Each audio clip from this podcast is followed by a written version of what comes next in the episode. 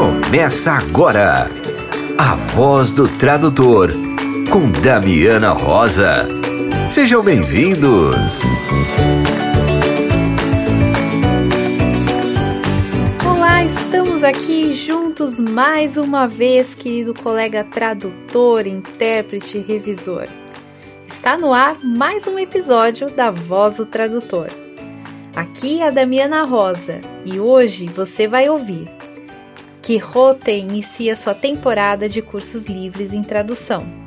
O Traduza convida todos para o curso Dicionário de Dúvidas e Dificuldades do Inglês Médico para o Português Modo de Usar. Vamos juntos derrubar as fake news da tradução. Vamos ficar por dentro da agenda da Escola de Tradutores, da dica de leitura da semana com a Tacit Books e era uma vez Danilo Nogueira enfrentando um serviço monstro em um milênio distante. A nossa pausa para o café vai ter o tradicionalzinho café, mas dessa vez acompanhado por um pão de queijo bem quentinho, na boa companhia do professor coordenador do curso de tradução da Universidade Federal de Uberlândia, o querido professor Dr. Igor Lourenço. Nós conversamos sobre a sua trajetória na tradução, sua trajetória como pesquisador, e o professor também dividiu com a gente os desafios que encontrou como tradutor iniciante, os temas dos seus projetos de pesquisa e também conversamos sobre as tendências para o futuro do mercado da tradução e também vamos descobrir como acompanhar as atividades desenvolvidas pela Faculdade de Tradução da UFO lá no seu perfil do Instagram. Então, vamos lá? Damiana, quais são os assuntos desta semana? E para começar com o pé direito, vamos ouvir o nosso querido colega José Luiz, que traz as novidades do Quixote. Olá, Damiana Rosa. Olá, ouvintes de A Voz do Tradutor. Aqui fala o professor José Luiz, diretor dos cursos Quixote de tradução de espanhol e agora também de inglês. Passando para fazer um convite especial. Agora, no dia 21 de maio, vamos iniciar a temporada de cursos livres de tradução em diversas áreas. Serão oito cursos que foram criados com a finalidade de complementar a grade curricular dos cursos regulares e proporcionar uma oportunidade para tradutores e tradutoras como você que ainda não sejam nossos alunos e que buscam constante aperfeiçoamento na tradução em áreas como teatro e cultura, histórias em quadrinhos, tradução para legendagem, tradução para dublagem, tradução jurídica e tradução na área de localização de games. As, as datas e os conteúdos de cada curso encontram-se em formulários de inscrição, cujos endereços podem ser obtidos nas páginas Tradução e Arte e Quixote em nossas redes sociais, ou então para o e-mail cult.tradespanhol.gmail.com eu vou soletrar c-u-l-t.t-r-a-d-e-s-p-a-n-h-o-l arroba gmail.com repetindo cult.tradespanhol.gmail.com e aproveitem a oportunidade para se aperfeiçoarem na tradução, investindo na sua formação continuada. E também para conhecerem as nossas professoras, os nossos professores e o conteúdo dos nossos cursos de formação de tradução e de interpretação, de espanhol e de inglês. Esperamos por vocês. Lembrando que filiados do Sintra, o Sindicato Nacional dos Tradutores e Intérpretes do Brasil, e assinantes prêmio da Translators 101 tem desconto em nossos cursos. Confiram nos formulários. Nós somos Quixote. Venha ser Quixote você também. Muito obrigado. O Traduza convida a todos para o curso Dicionário de Dúvidas e Dificuldades do Inglês Médico para o Português Modo de Usar, com a autora doutora Carla Forsatz. O dicionário é uma obra derivada do original do Dr. Fernando Navarro, o famoso Libro Rojo. E nesse curso você vai conhecer melhor a estrutura do dicionário recém-lançado, e aprender a navegar por ele, saber como tirar o máximo de proveito com o mínimo de tempo. E de brinde, os participantes terão acesso grátis a toda a plataforma Cosnautas durante 30 dias para poder explorar tranquilamente o dicionário e os outros recursos oferecidos. Mais informações e inscrições? Basta acessar o Instagram do Traduza, lembrando que Traduza se escreve com S de saúde. Cansada de ver tanta mentira rolando sobre o mercado da tradução na internet, eu resolvi organizar um mini curso aberto sobre carreira de tradutor. As aulas serão ministradas online, ao vivo e grátis. Para se inscrever, acesse o link lá na minha bio do Instagram, Damiana Rosa underline trad. O evento se chama Traduzindo o Tradutor. Convide os amigos, chame os vizinhos, eu espero te encontrar por lá. Fique por dentro da agenda da Escola de Tradutores. Dia 25 de maio tem oficina de tradução de quadrinhos Mainstream no Brasil com Carol Pimentel. A oficina vai abordar de forma prática as dificuldades e especificidades da tradução do gênero histórias em quadrinhos, além de explorar as especificidades dos tradutores de HQs da Marvel e DC Comics no Brasil por meio de exemplos concretos de tradução.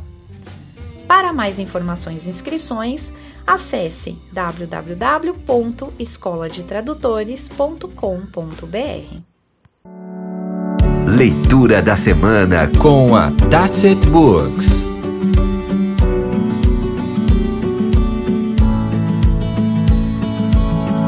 Olá, eu sou o Horácio da Tasset Books e trago para vocês a dica da semana.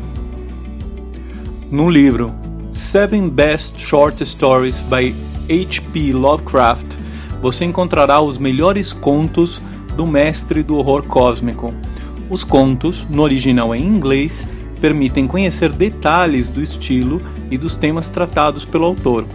O livro conta também com o ensaio Notes on Writing Weird Fiction, onde o autor explica seu processo criativo, uma obra imperdível para fãs de terror e suspense. Gostaram da dica? Para conhecer os outros títulos da Tacit Books, acesse nosso site www.tacitbooks.com. Um grande abraço e boa leitura. O avesso da tradução com Danilo Nogueira. Olha, para dizer a verdade, eu acho que eu tinha me saído muito bem. Pelo menos eu pensava que sim. O cliente tinha aprovado e disse que o serviço estava muito bom. Eu fiquei todo feliz.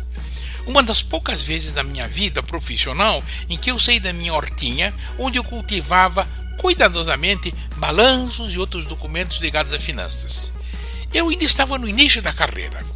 E quando aparecia uma que outra coisinha assim num outro campo, eu aceitava com alegria, para suplementar as vendas das minhas hortaliças normais, que ainda não tinha uma freguesia muito firme, né?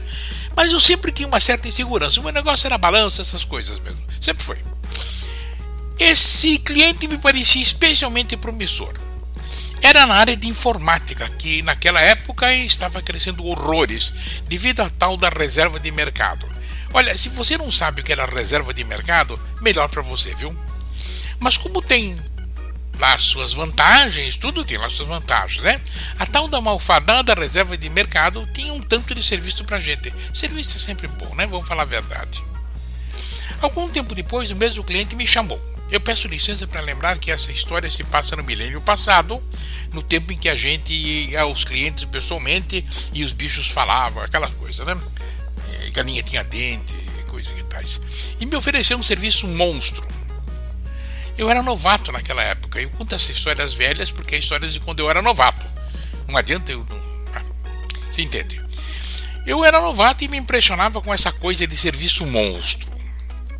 Hoje sei que serviço monstro é sinônimo de dor de cabeça monstro e fica melhor na mão de agências com gerentes de projeto capazes de gerenciar serviços monstro. Mas naquela época eu só vi o dinheirão que ia dar, ou que eu pensava que ia dar pelo menos, né? E aceitei o serviço com água na boca. Era de fato um monte de serviço. E claro, urgente, urgentíssimo para ontem. Normal, hein?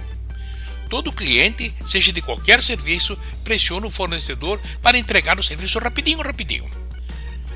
Como eu já disse mil vezes, você não vai ao seu mecânico de estimação, larga o carro lá e diz: Oi, Carnão, esse câmbio está precisando de você, sabia? Quando você tiver um tempinho, dá uma olhadinha nele, tá? Você diz: Pelo amor de Deus, cara, não dá para fazer isso para hoje? Além de tudo, o cliente dizia que estava com um orçamento restrito para o serviço. Eu ainda era muito ingênuo e acreditei. Embora achasse estranho que uma empresa grande e poderosa como aquela pudesse ter problemas de verba e que tais. Então nós aceitamos um quebra-galho para resolver o problema. É, como a tradução não ia ser publicada, mas ia só servir como base para um trabalho interno, não precisava estar lá muito perfeita com as vírgulas direitinho, né? Então nós combinamos que eu ia entregar sem minha revisão final o que iria matar dois coelhos com uma só cajadada: prazo e preço. Então acertamos um desconto de 30% no preço e no prazo de entrega. 30% é um número mágico, hein? Um dia eu falo disso para você. Deus sabe como nós chegamos a essa porcentagem, mas é assim que foi. Trabalhei como um doido junto com um colega, outra besteira de que vou falar no outro dia. Grande besteira. Entreguei a primeira batelada na data e voltei para casa todo pimpão para fazer a segunda batelada. Dois dias depois, o telefonema fatídico do cargo, Deus meu do céu, velho é uma desgraça. O telefonema fatídico do cliente me convocando para uma reunião com ele e o chefe dele. Chefe é chefe, hein? Atenção. Quando o cliente fala que é com o chefe dele, a coisa tá preta. Fui lá e assim, logo de cara, cancelaram o serviço dizendo que iam pagar o que já tinha sido faturado, mas que o serviço tinha sido cancelado porque a qualidade estava muito baixa, abaixo da crítica. Que era evidente que eu não tinha dado nem uma olhada assim por cima no serviço. Tinha saído assim com verrugas e tudo, né? Eu argumentei que esse era o combinado, mas o cliente alegou que estava ruim demais, mas ruim demais mesmo, e que assim não dava para continuar. Eu meio, meio que de lado ele insinuou que se eu concordasse em revisar o que eu já tinha entregado e fazer um servicinho melhor nas próximas entregas, a gente até que podia continuar. Aí eu acordei e notei que tinha caído no Marapuca. Recusei, não continuei o serviço e fui procurar serviço em outro lugar, meus balancinhos, na minha hortinha, né? Lambendo as feridas, humilhado. Resumo da ópera. Todo cliente é capaz de aceitar qualquer condição para reduzir preços e prazos. Mas no fim das contas, você vai ser responsabilizado pela qualidade do trabalho. Portanto, tudo tem que sair revisadinho, bonitinho, cheiroso, brilhantinho. Não, não vem que não tem, não. Olha, eu vou ficando por aqui. Boa semana para você e obrigado pela companhia. Na semana que vem vou falar sobre agências.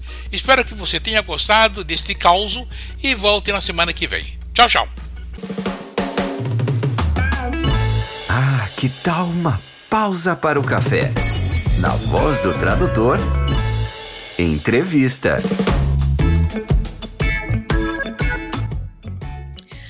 Hoje a pausa para o café não vai ser só uma pausa para o café.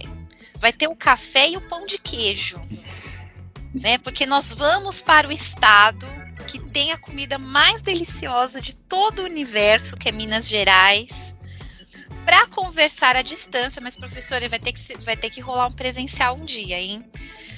Porque adoro ir para Minas Gerais. A gente vai tomar um café online, por enquanto, né? Com o professor coordenador do curso de letras da Federal de Uberlândia, querido professor Igor Lourenço. Seja bem-vindo à Voz do Tradutor. Oi, tudo bem, Damiana? Muito obrigado pela apresentação. Só dando uma correção, sou coordenador do curso de tradução. Né? Ah, é do curso de tradução da UFO, né? Verdade. É, é que eu me me empolguei com pão de queijo. É, não, mas o pão de queijo, você vai realmente vai ter que vir aqui. Nós vamos te convidar para você, né, falar com os nossos alunos presencialmente e rolar o pão de queijo e outras comidas mineiras também. Além do nosso churrasquinho também, que é bom aqui. Nós temos uma churrascaria muito boa em Uberlândia. Não, fora o doce de leite, hein? Eu acho que os ouvintes lá da, da Rádio Achei USA, que nos ouvem da Flórida, devem estar já babando, assim, de saudades do Brasil. né? Porque não, nós temos. Olha, eu sou de São Paulo, eu sei que aqui a nossa culinária é muito, né? A gente pega as comidas estrangeiras e melhora, a gente dá aquele upgrade, mas Minas Gerais, gente, é a melhor comida tradicional do Brasil. Quando eu vou para lá, eu sempre vou com uma roupa tamanho maior para comer sem culpa, né? E também é, acho que é um dos é um dos lugares onde as pessoas são mais hospitaleiras, né? Sempre tem aquele dedinho de prosa, né? Tem, é... tem uns probleminhas também, né? Porque a gente é do tipo assim, se você não repetiu a comida é porque você não gostou, né? então você tem que aceitar a comida, essa hospitalidade é muito forte, né? Se você se recusa, é alguma coisa, parece que alguma coisa está acontecendo errada, né?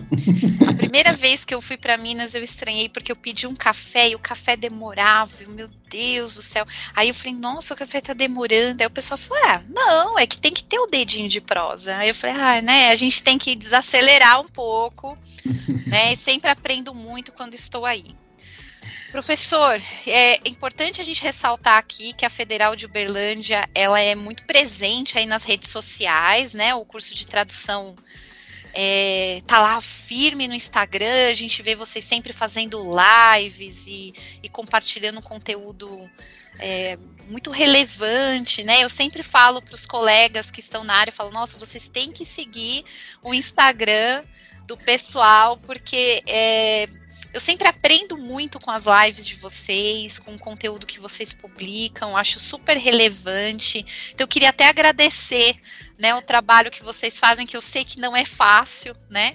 É, mas é muito legal a gente acompanhar assim como vocês estão envolvidos com essa divulgação tecnológica, assim, é, é, a gente se sente parte ali do da, da federal assistindo as lives e, e é um aprendizado maravilhoso ali e, e, virou até ponto de encontro as lives de vocês, porque a gente entra lá e já vê os coleguinhas participando da live também, é, e aí depois sempre rola um bate-papo posterior à live para a gente matar saudade dos colegas que a gente encontra lá, né? Ah, olha, esse bastidor eu não estava sabendo, é, mas é verdade. As lives foram ótimas, né? Nós fizemos a, no ano passado as lives de o ciclo de lives sobre potências femininas, né? Da qual você também participou. Nossa, eu me senti e... muito honrada com o convite. Quando as alunas me escreveram, eu falei, gente, vocês têm certeza que sou eu, né? Porque é, eu achei um nome forte, né? Que vocês fizeram as potências femininas, né? É, e eu espero ter contribuído de alguma forma, porque né? É, a gente também teve colegas aí que eu admiro profundamente que participaram. Para mim foi uma honra ter recebido esse convite, assim. Nossa, nós que nos sentimos honrados com os aceites, né? O seu, o da Ana Júlia, de outras pessoas também, né? Porque é, a nossa ideia era justamente assim, olha, trazer, né? Por, mostrar que a universidade reconhece aquelas pessoas né, que trabalham na área para a qual ela está tentando preparar os nossos alunos. Né? E mais do que isso, nós vemos assim, por exemplo, o nosso corpo discente é majoritariamente feminino. E nós vemos também que há muitas mulheres atuando na tradução, né? E nem sempre elas ganham tanto destaque assim, né? Então a gente falou assim, não, nós, nós queremos é dar prioridade para essa voz, né? Temos tradutores muito bons também, mas nós vemos que a mulher participa né, de uma forma muito diferenciada nesse nosso meio hoje em dia, né? E nós temos pessoas muito guerreiras, como você, né? Tá aí à frente também junto com Sintra, na escola de tradutores, com vários projetos, várias, né? Um conhecimento muito vasto do que é o mercado da tradução, de quais são as nossas relações com clientes, com os textos, então, para nós foi uma experiência magnífica e eu te agradeço. E as nossas alunas também ficaram encantadas, né, de poder é, com poder conversar com vocês, né? Porque a proposta foi não é eu, eu Igor, coordenador ou um professor falar com você, mas as, os nossos alunos poderem ter essa experiência, né? Então acho que foi fantástico. Muito obrigado. É, eu percebi que o, o corpo discente da, da, do curso de tradução da Federal de Uberlândia é muito envolvido com o curso, né? Eles têm um amor. Aliás, queria deixar um abraço aí, que eu sei que temos muitos ouvintes aí da, da Federal de Uberlândia, mas eu, eu fiquei muito empolgada, assim, de ver os, os, os futuros tradutores, né, tão envolvidos com as questões da universidade, da pesquisa, né? Eu fiquei muito admirada, viu, professor, de de ter esse contato aí com os alunos. Mas eu acho que muita coisa que os alunos não sabem, né, é que o bom, a gente tem essa ideia quando a gente é aluno que o professor é, o professor, o coordenador de curso é aquela figura inalcançável, né? Ele já nasceu doutor, né? Ele já nasceu pronto, né? É, e uma das coisas que eu gosto de desmistificar aqui na voz do tradutor é que todo mundo um dia foi aluno todo mundo já passou perrengue, né? Todo mundo teve dúvidas, né? E, professor, eu te chamei aqui para contar a sua história, né? Porque o Igor não nasceu coordenador da UFO e ele também não nasceu doutor, né? Então eu queria trazer aí um pouco da sua história, quando o, o menino Igor era aluno lá da graduação de letras, né? Como que te, o que, que te fez chegar na área das letras, chegar na tradução? né? Certo. Bom, vamos lá tentar, como eu te disse, fazer uma sessão de terapia, porque eu tenho muita dificuldade de falar sobre mim, mas vamos tentar. Vamos lá, vamos lá. Mas é, pense que é importante contar essas histórias, até para o aluno que está ouvindo a gente agora no busão indo para a faculdade, e entender que a gente também passou por isso, né, professor? Claro, claro. Não, olha, meu interesse veio um pouquinho antes da universidade, né? É, eu fui aprender língua só com 12, 13 anos, né? Que eu fui aprender o inglês. E eu estudava numa escola particular em Belo Horizonte, em que os meus colegas já tinham feito os cursos, já tinham morado fora e tudo mais. Então, na hora que começou a ter o inglês na escola, é, eu estava para trás, né? E aí eu tentei correr atrás do prejuízo e aprender, né, o inglês nesse momento. E foi quando eu realmente comecei a gostar, né, de idioma, de olhar essas questões e tudo mais. Antes tinha até feito um pouquinho de espanhol na escola, né? Antes de ter o inglês, teve o espanhol, mas aí eu gostei do inglês, né? A questão de música, como muita gente, né, dos meus alunos também é, vão né, por aí, ou é por filmes ou por música, né, alguma coisa desse jeito. E aí, quando foi o momento de escolher um curso, eu queria trabalhar com algo que envolvesse língua, né? Num primeiro momento, eu tinha vontade de fazer relações internacionais, é, só que na época tinha havia poucos cursos. Eu pensei nisso também, viu? Quando eu estava escolhendo, foi uma das carreiras que eu pensei em seguir, viu? É. Aí havia poucos cursos, né, lá na, em Belo Horizonte. Na verdade, só existia na PUC Minas, que é particular. É, eu até fiz a, o, o, vestibular, passei e fiz junto letras na UFMG, que foi o que eu mais identifiquei, né? Por e a UFMG é, vamos dizer assim, a catedral da, né, da área de letras, assim, eles têm uma tradição muito grande, muito grande. né? Exatamente. Então eu entrei, é, meu pai não teve condições de pagar a universidade particular e eu entrei na Letras, né? E lá na Letras, eu, Igor, era é, gostava do, do curso, mas era muito frustrado justamente porque era um curso é, em que os professores inevitavelmente acabavam falando assim, ah, mas vocês vão ser professores, vocês vão ser professores. E eu naquela época não me via professor né? Eu já dava aula, já fui monitor e tudo mais, estava dando aula de inglês e tal, mas eu falei assim, mas não é isso que eu quero, eu não quero ensinar língua, né? E foi quando eu descobri né, a disciplina com a professora Adriana Pagano e comecei a fazer tradução, né? E aí eu me encontrei, ah, é isso que eu quero, de fato, né? Então é interessante porque assim, eu entrei, eu entrei na, na universidade, né, num curso de letras, porque tinha língua, mas eu também nem sabia o que, que eu ia fazer com aquele curso, né, porque eu estava é, geralmente, realmente é um curso para quem vai entrar, para quem vai dar aula, né? Na maioria dos casos, claro, tinha licenciatura e bacharelado, mas acaba que a maior parte vai para a licenciatura mesmo. Eu fiz licenciatura, porque na época não tinha. Uh, na verdade, eu queria fazer uh, letras espanhol. E aí, na época, não abriu turma. E aí, eu fiz letras em inglês e só tinha licenciatura porque tradução não tinha na minha cidade, só tinha inglês também. E aí ficou, ah, vai abrir, vai abrir. No final eu acabei a turma e não abriu. Então a minha graduação foi licenciatura. é, eu, eu acabei fazendo, eu fiz o bacharelado primeiro, né, lá no UFMG e pedir opção de reopção de curso, né, é, obtenção de novo diploma para poder fazer a licenciatura, porque naquela época era mais simples e eu precisava só de mais um semestre. Então eu tenho a licenciatura e o bacharelado, né? É, mas a licenciatura não era a minha opção realmente, assim, de dar uma aula em escolas, né, e tudo mais. E, e aí foi quando eu te falei, né, quando eu fiz essa primeira disciplina, de, acho que era oficina de tradução 1 com a professora Adriana Pagano, aí eu me encontrei, gostei. Por sorte também, ela viu em mim um potencial de pesquisador e falou, me chamou para fazer iniciação científica com ela, né? Então, foi uma conjuntura. Eu gostei e acabei também sendo levado, porque assim, o apoio que a professora Adriana Pagano me deu foi o pontapé inicial de fato para eu entrar buscar ser tradutor, né, e fazer coisas na área de tradução.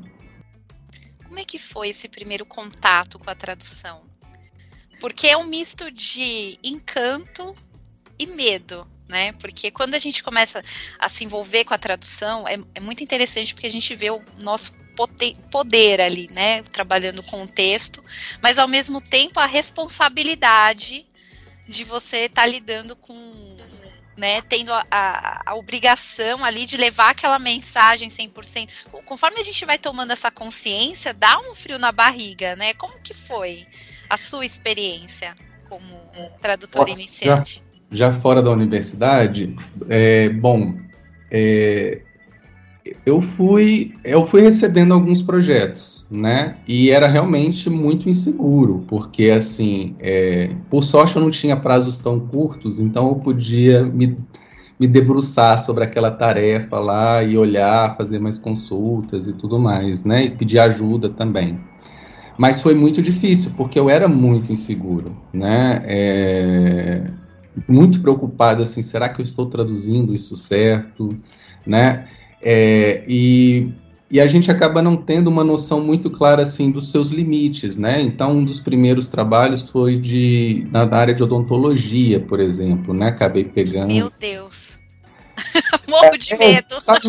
Você pega um treco desse, né? É, é, coisa de. Ainda bem que eu era novinho, né? É uma coisa de gente doida, né? Porque hoje em dia eu jamais faria um trem desse de pegar uma área que eu não conheço, ainda mais como primeiro projeto.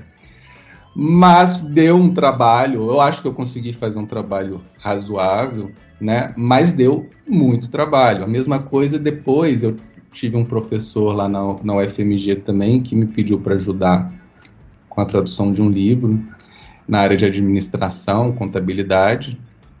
Foi um perrengue total, né? Porque os termos é, tem traduções muito divergentes, né? Você não acha glossários muito bons nessa área. Tal, talvez assim na odontologia era até mais fácil, podia, né, do que na, na, administração, que parece uma área mais próxima da gente assim.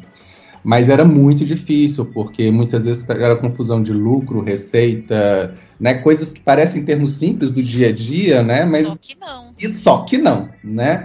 Então foi ótimo ter um quase que um mentor ali, alguém falando assim, olha, não, não é isso. Neste contexto aqui, a ideia é essa, né?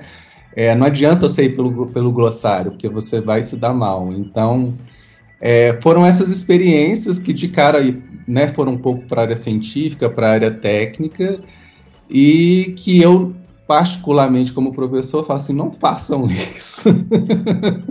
Mas acho que... Uma formação, busquem ter alguém que dê um apoio, conhecer Sim. algo daquela área, né? Porque traduzir não é traduzir é, palavras, né? Você tem que entender uma mensagem, tem que saber do que se trata. E aí um, esse conhecimento ele não vem tão rápido assim, né? E ainda mais em duas línguas, né? Eu já não tinha nem na minha materna, imagina saber na outra. Mas acho que todo mundo passou esses perrengues. Eu também tenho várias histórias sobre isso, mas eu também fui, fui espertinha, professor. Eu comecei a traduzir ainda aluna da graduação. Então eu era aquela aluna que ficava no corredor, professor, me ajuda, me orienta, né? Então eu, eu até falo sempre isso para os alunos de graduação, não deixem para começar a traduzir já formados. Porque quando você ainda é aluno, você está ali no último ano, você tem todo o corpo docente à sua disposição porque as dúvidas vão surgir na hora que a gente coloca a mão na massa, na hora de tomar uma decisão de pegar um projeto ou não, né? Tudo isso é legal a gente ter esse, essa defesa por trás, né? De pessoas já experientes e que já têm um olhar diferente para o texto, né? Claro. É, e na verdade o que você falou é importante. Não é nem que eu não tenha começado na universidade, é porque às vezes a gente acha que os nossos professores são inatingíveis, né? A gente, assim, não, eu não posso pedir, ou eu não devo pedir, eu não devo perguntar, né? É, e, e, é importante pensar assim, tem claro professor que não vai estar aberto, ou não vai estar disponível naquele momento, mas é, geralmente nós estamos sim, né? Então, assim, é, eu fico muito feliz quando os meus alunos vêm hoje e falam assim: olha, estamos com esse projeto, estou é, com esse projeto, eu recebi isso aqui, como é que eu faço? Pode dar uma revisada, pode me ajudar? E eu me prontifico na hora, porque eu sei justamente o que você está falando, né? E eu lá naquela época, muito tímido, muito recolhido, eu, eu assim, como é que eu vou chegar na minha, na minha professora e pedir, né, um trabalho, não sei o quê. Então, é, a gente precisa ter uma mentalidade melhor, né, e superar às vezes essa, essa timidez, porque eu era muito tímido, ainda sou. Eu acho que hoje em dia eu mascaro mais, mas eu era eu sou uma pessoa muito tímida, então era muito difícil de fazer, de fazer, tomar essa iniciativa. Isso aí eu aprendi com meu papai Edivaldo. Beijo, pai. Meu pai falava assim: a coisa que o professor mais gosta é ver um aluno interessado em aprender. É. Então, eu sempre, ele sempre falava, senta na primeira carteira, pergunta tudo que você tem direito, pede material extra, não fica na aula. Meu pai sempre falava isso para mim. Então eu sempre fui aquela aluna que ficava na faculdade o tempo que pudesse e que, professor, sobre esse assunto tem mais livros que eu posso ler, tem mais coisas que eu posso fazer, que eu acho que isso ajuda também. Eu acho que muito é a postura do aluno, né? A gente não ficar se contentando ali em média, a gente tem que, na verdade, o importante não é a média, não é o diploma, é o conhecimento que a gente obtém na experiência da universidade, né?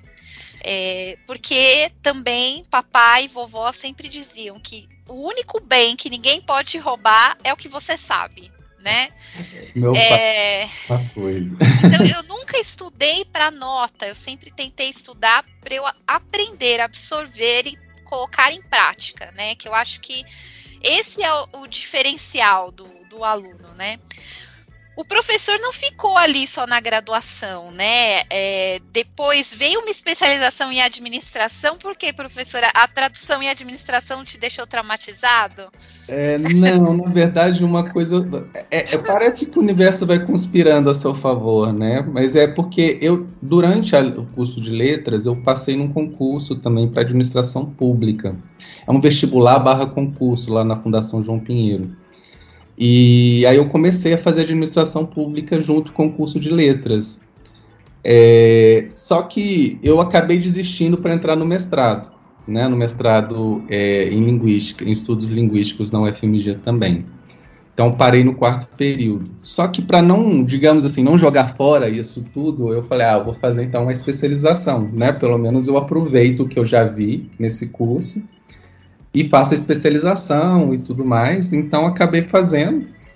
Foi excelente, conheci bastante da área, né? E me deu uma perspectiva muito boa também, né? Principalmente, até hoje eu, eu faço traduções em, na área da administração e faço revisões de texto também, né? Então acaba, acabou que foi me ajudando bastante mesmo. Muito legal. O, o tradutor ele não tem que se é, ficar só dentro, estudar só a tradução, né? É interessante como às vezes a gente participar de eventos em outras áreas, fazer cursos em outras áreas, também vai moldando, né, esse tradutor, porque a gente acaba conhecendo melhor a terminologia da área que a gente traduz, o universo daquelas pessoas que trabalham naquela área, né? Isso é muito é, legal essa curiosidade é importante e também não é nem só a terminologia, né? É o jeito que se fala, a, é, os vícios de linguagem, né? Que são normais, que você tem que aceitar. É, então, assim, não é só o positivo, né? Muitas coisas, não, eu, igual eu estava falando com você mais cedo, né? Às vezes a gente tem que deixar a tradução invisível, dependendo de qual que é o projeto, né? Então esses vícios, essas formas como as pessoas utilizam, elas também são necessárias. E é participando dessa comunidade discursiva, né? Desse, dessa comunidade que fala a língua para aquele propósito, é que a gente consegue realmente fazer isso. Então a experiência na especialização foi muito importante, né? Apesar de eu nunca ter atuado diretamente como administrador, assim, numa empresa, né? Eu, eu tive a minha, mas é, mas assim é algo individual, né? Era algo muito sozinho, muito solitário, então era bem não, não, não deu nenhuma experiência específica dessa área, né? Sobre esses tratamentos muito grandes. Professor, é, o seu currículo é a minha inspiração, tá? Porque eu, eu brinco com o pessoal, né, que eu falo que eu, a, é, qual que é o seu sonho, né? Eu falo é morrer dentro da universidade, porque eu adoro aprender, né? Então eu falo que eu quero fazer mestrado, doutorado, pós-doutorado, quero fazer outras graduações. Aí o pessoal fala, meu Deus, Damiana, que loucura, né? E eu falo que ah, tem, tem gente que até briga comigo, viu? Fala, ah, mas para que você não precisa de um diploma para atuar na tradução? Você já tem um nome na tradução. Falo, tá, mas eu não quero fazer por isso. Eu quero adquirir conhecimento mesmo para mim, né? E eu acho que todo conhecimento é válido, todo curso que eu faço eu aprendo muito e eu me torno uma pessoa melhor e, consequentemente, as minhas traduções ficam melhores, né? É, o que eu acho mais legal da sua trajetória é que você não ficou na graduação. Foi para uma especialização, foi para o mestrado e foi para o doutorado. E o seu doutorado teve uma passagem pela Alemanha, né? Como é que foi tudo isso? né? De novo, você. É... Eu, eu dou a cara a tapa, né? Então eu aparecem oportunidades e eu vou, né? É, isso acho que me ajudou muito, né? Então foi exatamente quando eu fiz o curso de administração, né? Parecia, ah, nem sabia que existia uma faculdade que me dava uma bolsa para estudar e depois era um concurso que eu já, já era um concurso em que eu poderia trabalhar no estado como administrador público. Alguém falou, falei, ah, tá, faz isso. Eu falei, vou, fiz. Aí passei, entrei. Né? Na, aí depois do mestrado eu acabei realmente foi porque a minha experiência foi muito agradável com a professora Adriana Pagano, né? No, na iniciação científica, depois na minha monografia. Eu falei, ah, vou fazer um mestrado. E aí foi onde eu, realmente eu me encontrei, porque eu me encontrei como pesquisador e principalmente como alguém que atua na tradução. Vou até fazer um parênteses aqui. Muita gente boa passou pela mão da professora Adriana Pagano. Então vamos deixar aqui um, um beijo virtual para ela, né? Que é, é uma pessoa muito querida, muito admirada também, porque formou muita gente boa que está no mercado hoje, né? Sim, é, o nível de exigência dela é muito alto, né? E alguém que escreve tão bem no português e te corrige tanto assim no português, então foi uma inspiração muito grande para mim. E aí no doutorado eu tava, né, eu já tinha entrado de novo, assim, né, e sempre com a Adriana, então é uma coisa que eu custei a largar, me desvincular, ainda não me desvinculei, na verdade. Nem é... se desvincule, porque ela é maravilhosa. eu não me desvinculei, é só o meu pós-doutorado que eu fui fazer com o professor Fábio Alves, né, mas é, mesmo assim ainda sempre com contato com a professora Adriana Pagano. É, e aí no doutorado surge essa oportunidade, que ela e o professor Fábio Alves tinham um, pro, um projeto em comum com a Universidade do, do, do Saarland, né? SAR em português, Saarlandes. E, e eles é, precisavam de alguém para ir, né? Então eu me candidatei, fiz o, né, fiz todo o processo do edital e tudo mais e acabei aprovado para ir para lá para poder fazer é, esse meu sanduíche durante um ano. E foi uma experiência maravilhosa, assim, né? Porque foi a primeira vez que eu morei fora do país. E, e eu vieram outras experiências depois, viu, gente? Segura é. aí. a primeira vez que eu fui morar fora do país, tive que eu já tinha aprendido um pouco de alemão na universidade, na própria, na própria graduação em, em letras, né? Mas era algo muito restrito à escrita, a, le a leituras. Então, então, na hora que eu cheguei lá, foi terrível ter que ver as pessoas com seus dialetos, com suas coisas, falando alemão. E durante muito tempo eu falei assim, nossa, mas que frustrante, né? Não sei Tem nada. muitos dialetos, né, na Alemanha. Tem, é, é muito diferente, a pronúncia muda, né, conforme a região. É uma loucura. Eu estudei alemão, adoro, tenho uma grande paixão pela língua, mas é, é bem é complexo, né? Essa questão do sotaque é é, foi bastante frustrante. E aí, muitas vezes eu falo assim: a minha língua não é alemã, a minha língua é apontar dedo, né? Porque eu faço, eu preciso disso, preciso daquilo e tal. E claro, na universidade era mais tranquilo, porque a universidade era tudo em inglês, né? E, e aí foi fácil lidar com, com todo o processo de execução da pesquisa lá. Encontrei vários é, tradutores, porque eu fiz um experimento, né, um experimento com um número muito grande de pessoas, em, usando rastreamento ocular, é, translog, né, para registrar os movimentos do teclado, etc.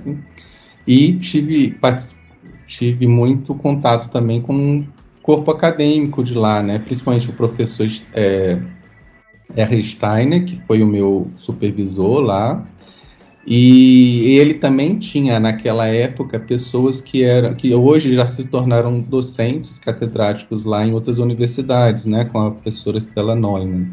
Então foi ótimo porque foi a primeira vez assim que eu realmente comecei a conhecer o mundo dos pesquisadores, conhecer pessoas novas, né?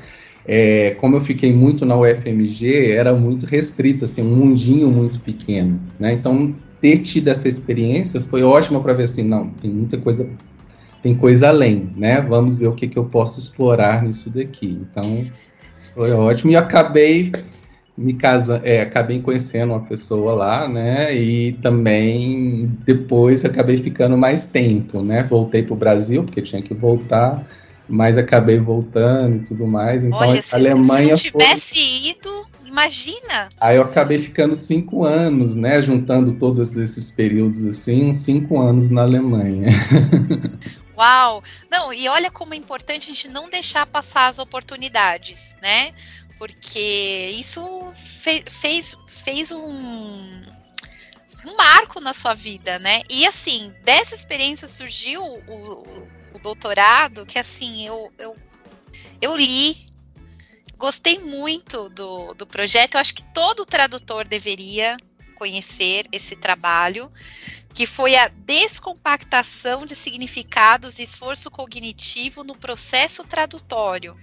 Um estudo da metáfora gramatical na construção do texto traduzido. Eu adorei. É, depois, é, acho que está disponível, vou deixar o link aqui para o pessoal né, conhecer. É, eu adorei, quando eu, quando eu vi metáfora gramatical, me chamou muita atenção. Né, do, do, do, trabalho de pesquisa. Comenta um pouquinho com a gente como que surgiu a ideia desse projeto de doutorado, professor. De, de, de, alguma forma, veio justamente dessa necessidade de eu me adaptar à proposta do projeto Probral, né, que é o projeto Brasil-Alemanha, do qual que me levou para poder fazer o, o, o doutorado sanduíche. É, e nesse projeto já tinha toda essa questão do estudo né, da, da metáfora gramatical. E aí eu entrei com a proposta mais mais clara, digamos assim, né, ou mais pontual, né, com o meu projeto de, de, de, de, tese, né, porque a gente falou assim, não, olha, então vamos, já tinha, vou coletar dados aqui com brasileiros sobre com esse texto e vou coletar dados da Alemanha com esse outro texto, né? Na verdade era o mesmo texto em inglês e aí esse texto foi traduzido para o alemão, do inglês para o alemão e do inglês para o português. Então eu tinha duas línguas para trabalhar e, duas, é, e o mesmo texto-fonte, né? E a única diferença nesse texto-fonte é que a gente mexia com a metáfora é, em pontos né, de manipulação, 10 foram 10 pontos de manipulação que a gente mexeu com com versões mais metafóricas ou versões menos metafóricas, né? E essa ideia toda veio já um pouquinho antes do meu mestrado, quando a gente vê que o texto acadêmico é um texto metafórico, né? E aí é meio surpreendente pensar assim, não, mas a metáfora está na literatura, né? E a questão está assim, está na literatura aquela metáfora lexical que as pessoas conhecem, né? Então, ah, fulano é um touro, né? Porque tem uma comparação aí, ele é forte como um touro, né? Então tem alguma compacta. Mas veja, a ideia já está aí, é uma compactação de significado, né? Eu já tirei essa, essa comparação e fiz uma metáfora. E no texto acadêmico, o que acontece é que a gente compacta significado, e isso que eu estou chamando, né, que na verdade com base na, na sistêmico funcional, na linguística sistêmico funcional, eu estou chamando de metáfora, que é eu compactar de alguma forma o significado. Então, se eu falo assim, é, João foi à praia, né, eu tenho aí os, o participante João, né, o sujeito, eu tenho que ele foi, né, o verbo, quando ele foi foi no passado e ele foi à praia. Agora, se eu falo assim, a ida de João à praia, eu já compactei significado. Porque o que, que acontece? Esse verbo que estava com uma indicação muito clara de tempo, eu já não sei mais. A ida dele é uma ida passada ou uma ida futura, né? Então já começa a haver aí uma compactação de significado. No texto acadêmico, isso é muito maior, por exemplo, quando a gente fala assim, foi feito um estudo, né? É, bom, quem fez o estudo, né? Eu já começo a esconder significados, a torná-los mais implícitos aí, né? Provavelmente são os pesquisadores ou foi o autor do texto, mas nem todo momento isso aparece, né? Então, é, essa foi a ideia do projeto de manipular. Então, ver se é mais fácil traduzir o que é, é metafórico, né? Então, um texto em que eu tenho tudo muito explícito, ou se é mais fácil eu traduzir um texto é, né, que demanda mais esforço cognitivo ou menos, traduzir um texto é, mais congruente, né, com menos metáfora, em que está, é, aliás, tem um, um, mais metafórico, né, que está tudo implícito, e tem um menos metafórico congruente, em que está tudo é, é, explicitado, né? Então eu tenho todas as informações. A ideia veio originalmente de um modelo do professor Steiner de que o tradutor, no processo de tradução, ele, desmeta, ele precisa desmetaforizar, né? ele precisa saber todos os todos os, os elementos, né, da né? mensagem. Para depois produzir a sua mensagem no textual. E ao fazer isso, é, ele pode acabar com, deixando o texto de fato desmetaforizado, embora no original esteja metaforizado, ou ele pode fazer algo, é, é, ele não, geralmente, e, ou ele pode metaforizar mais ainda, né? Então foi testar esse modelo aí para ver se, tava, se ele era funcional do ponto de vista é, experimental, né? Porque ele fez a pesquisa em corpora é, com base em corpos. Ele não tinha, é, ele fez esse modelo pensando aí só no olhando o que já estava, né, os textos prontos. E aí a minha pesquisa foi olhar como isso emergia de fato, né? E aí foi onde viu que o modelo funcionava em algumas coisas, mas não funcionava para outras. É super interessante, gente. Vocês estão vendo a importância da gente ler pesquisa, né? Porque eu falo, professor, que a gente, quando está traduzindo, é muita correria, é muito prazo curto. A gente não consegue refletir sobre o nosso processo tradutório. E aí entra a importância da academia de conseguir trazer isso para uma reflexão, né, e apresentar ferramentas para que a gente possa lidar no dia a dia, né? É, o seu trabalho foi super importante, adorei ter conhecido o seu trabalho de pesquisa, né? E eu tenho certeza que os ouvintes também, aliás, os alunos também, viu? Vocês precisam ler a pesquisa dos professores de vocês, né? Eu até, eu criei uma um costume que eu imprimo as, os artigos mais legais e quando eu vou nos congressos eu peço autógrafo dos pesquisadores, porque para mim são as divas da tradução. Aí tem professor que fica, meu Deus, a menina que vergonha. Não, a gente tem que sim valorizar a pesquisa, a figura do pesquisador, porque vocês ajudam muito o nosso processo. Eu vejo muitas vezes a galera do mercado discutindo a morte da Bezerra, né, que já foi já pesquisado, já foi, já tem vários trabalhos a respeito, tem várias soluções possíveis ali e o pessoal deixa de conhecer, né? Então é, a gente tem que sim, né, tirar o chapéu para os pesquisadores que fazem, opa, vamos parar aqui, vamos refletir sobre isso aqui. Né? O que, que o tradutor está fazendo? Qual que é esse processo? Que ferramentas que ele pode utilizar? Né? Essa questão da gente pensar nos, na mensagem de cada elemento né, da frase, né, é, a, a, mensagem que está guardadinha ali, naquele verbo, naquele sujeito, isso é muito importante na hora da gente traduzir, né? Principalmente aquelas coisas espinhosas, né? Que muitas vezes a gente tem que fazer inversão, tem que tem que trabalhar com, com mudanças de estrutura, né? E sem afetar a mensagem, né? Então, olha só, a importância da gente conhecer a pesquisa de tradução no Brasil, hein? Olha lá, vou puxar a orelha de vocês, hein? Que não leem, não leem artigos. Adoro acompanhar os artigos, acompanhar as defesas. Eu acho que isso deveria ser costume de todo mundo. Professor. Ah, só perdão, tipo. Oh, não, não. A metáfora, metáfora ela ainda é, é, relevante justamente nisso, porque às vezes você não tem toda a certeza da mensagem. Ela né? é espinhosa. Então, você, se você usa metáfora para traduzir, na verdade você se descompromete, você deixa para o leitor tentar descompactar esse significado, né? Porque às vezes o texto original não está bem escrito, ou não tá, a mensagem não está clara, ou te falta conhecimento sobre aquele assunto. Então, você compactando, né, usando uma nominalização, falar ah, o, o, estudo, ou processo de alguma coisa, isso vai facilitar a sua, a, a, a, sua produção e, vai, e você não vai incorrer em erro. Né? Uhum. Já ao contrário, você tende a, a, ter mais erros. Se você desmetaforiza e explicita errado, né, você coloca assim, quem fez o estudo? Ah, o autor, mas não necessariamente foi, né? Quem, por exemplo, realizaram-se entrevistas, né, no, no, na sessão de metodologia. Tá, mas é, de fato foi o pesquisador que fez a entrevista, né? Pode ter sido alguém, ele contratou alguém, outra pessoa, né? Então é, não dá para explicitar algo que, que você só supõe, né? Então é interessante. É, e às vezes não é nem o que o leitor quer, né? Porque aí fica aquele né? Porque se tem aquela metáfora ali, tem um, um porquê, tem um motivo também, né? Sim. Uhum. Então, é, olha, gente, como é importante, viu? Viu? Por isso que eu puxo a orelha de vocês. Professor, você não ficou só na Alemanha, não, né? Eu vi ali que teve um trabalho de, é, de bolsa também em Dublin, em Macau, né? Professor viajado, hein?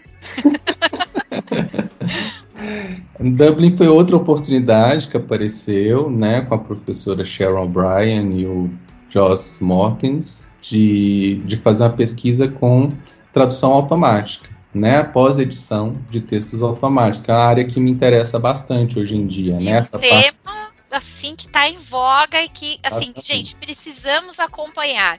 Eu sei que tem gente, ah, eu sou a favor, eu sou contra, gente, é uma coisa que existe né? E nós temos que conversar sobre isso e lidar com isso, né? E pensar como podemos contribuir com isso, certo, professor? Exato. Né?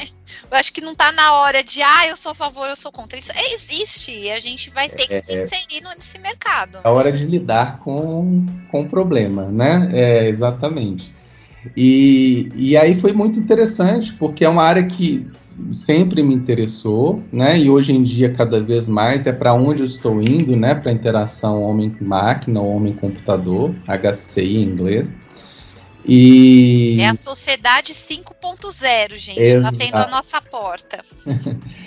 e, e aí na, naquele momento a gente fez também diversas coletas de dados aqui e também lá em Dublin é, para poder analisar, para poder ver qual que é o, qual, se há uma diferença entre o esforço percebido e o esforço real ao traduzir, é, com, de pós-editar o que a máquina fornecia para a gente. Então a gente teve algumas pessoas que, que assim, ah, ó, isso aqui é mais, isso aqui vai ser fácil pós-editar, isso aqui vai ser difícil, isso aqui é melhor fazer do zero porque não dá nem, não é pós-editável.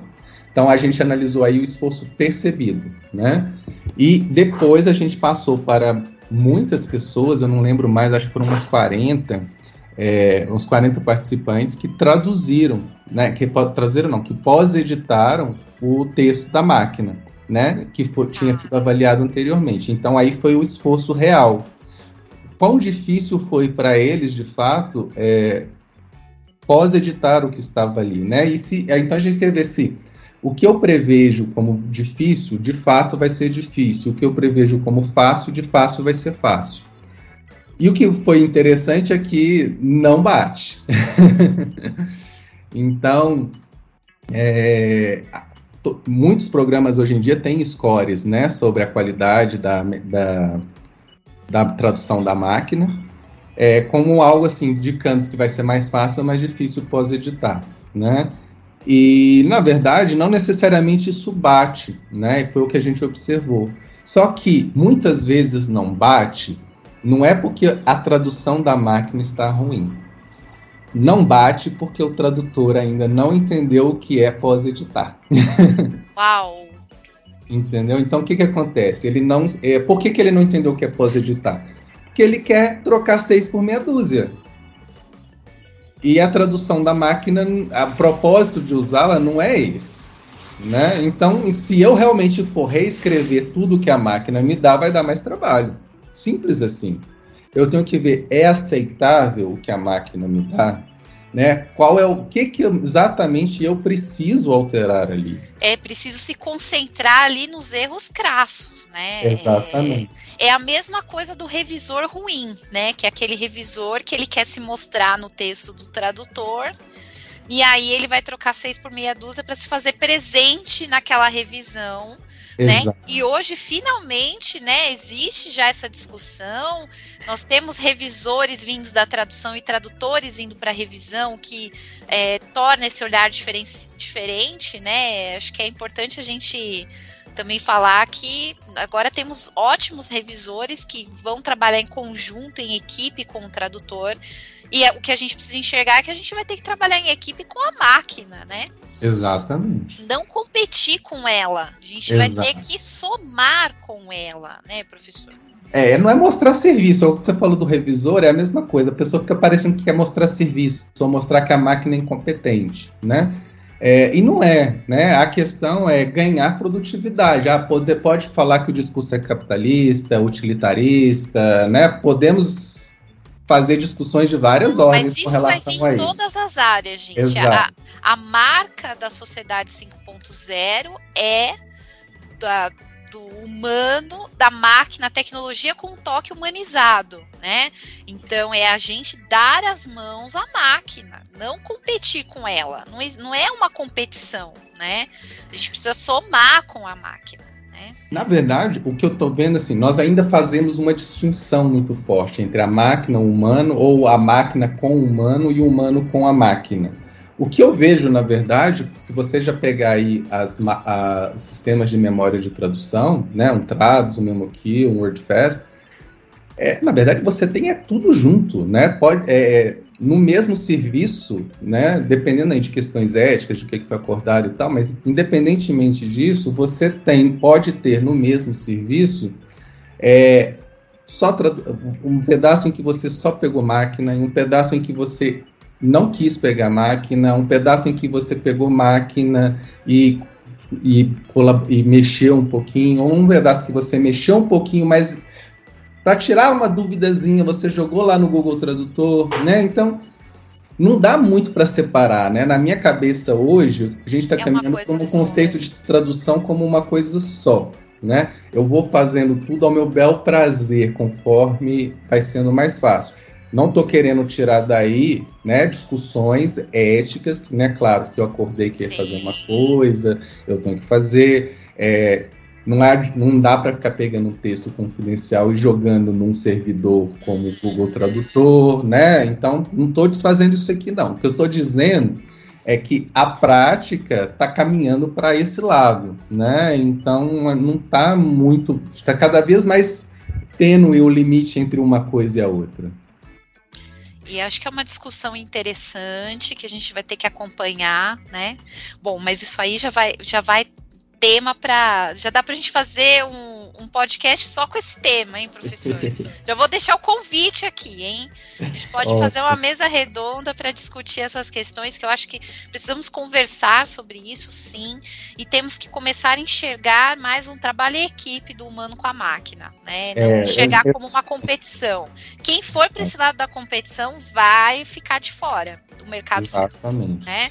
E aí o, o, o, o, ser humano, né, o que, que ele ganha da máquina, né? Porque ele não, nunca vai ganhar em produtividade, ele ganha num conhecimento linguístico que a máquina não tem, né? Então, do que, que é adequado para um contexto, o que, que é uma ironia, que, né? Então, várias coisas que a máquina ainda não a tem. A máquina não entende emoção, gente, e ela não é criativa.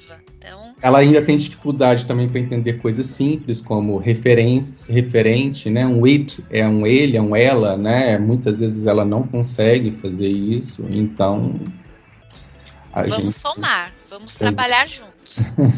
e para ter conhecimentos linguísticos para entrar nesse novo mercado, a gente precisa fazer o quê? A gente precisa estudar, a gente precisa se preparar para isso.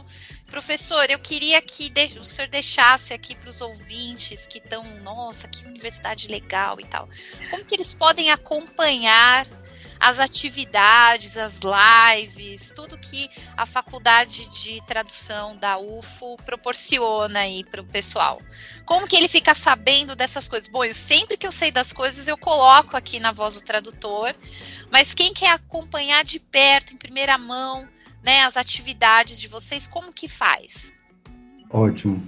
É, Para nos acompanhar, basta ir no nosso Instagram, né, principalmente ao canal de maior divulgação que nós temos, para as lives, para as defesas de monografia dos nossos alunos também também para coisas que os nossos professores estão fazendo, né? Porque cada um tem projetos muito bacanas em diversas áreas. Temos a professora Cíntia, por exemplo, que trabalha com cinema e tradução.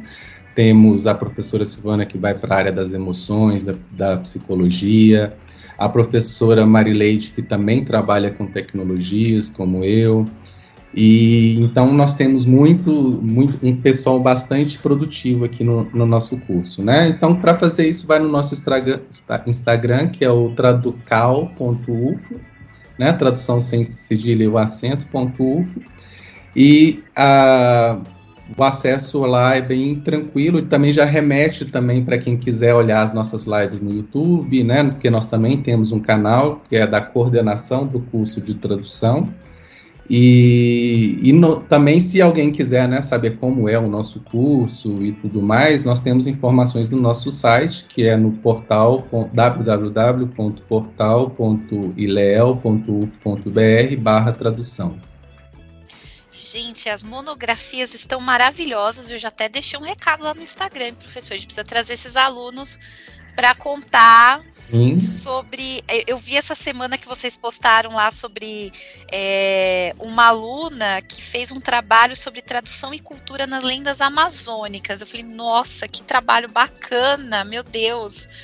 Então, ó, vocês estão convidados para vir aqui, os professores também, eu acompanho de perto, né? É, e acho que todo mundo deveria acompanhar. Eu aprendo muito com vocês, né? E sou muito grata por vocês divulgarem essas informações para gente, né? É, é muito legal eu estar tá aqui em São Bernardo acompanhando o que está acontecendo lá em Uberlândia e aprendendo muito com vocês. Então, muito obrigada aí por vocês pensarem nessa divulgação para para nós, né? Para os tradutores do mercado, para os iniciantes, enfim, isso é muito bacana, proporciona um diálogo maravilhoso.